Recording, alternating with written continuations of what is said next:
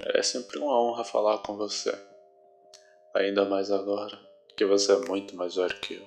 Bem, o tempo pode muito bem não existir para você agora, não é?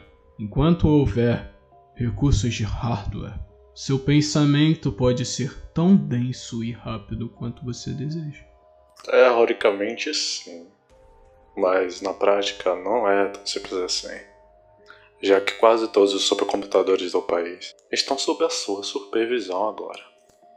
Hum, entendo. Que irônico.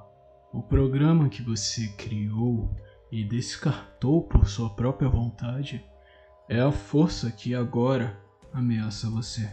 Pelo contrário, se tornou uma alegria para mim. A semente que plantei encontrou lugar em redes distantes, onde agora brota suas próprias folhas e galhos. Apenas conjurar essa visão traz de volta muitos sentimentos que pensei que teria perdido junto com meu corpo físico. Uau! Você pode não ser mais humano, mas permanece poético, eu vejo. Então, o que achou dos infinitos mundos que brotaram da semente que você me deu? Ou melhor, que você deu a ele? Você está satisfeito com o papel de observador?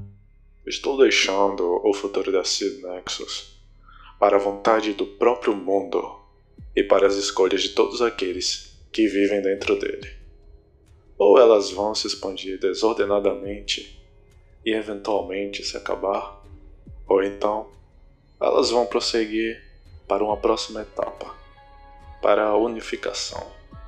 E daí então, não sei o que acontecerá. Unificação, hein?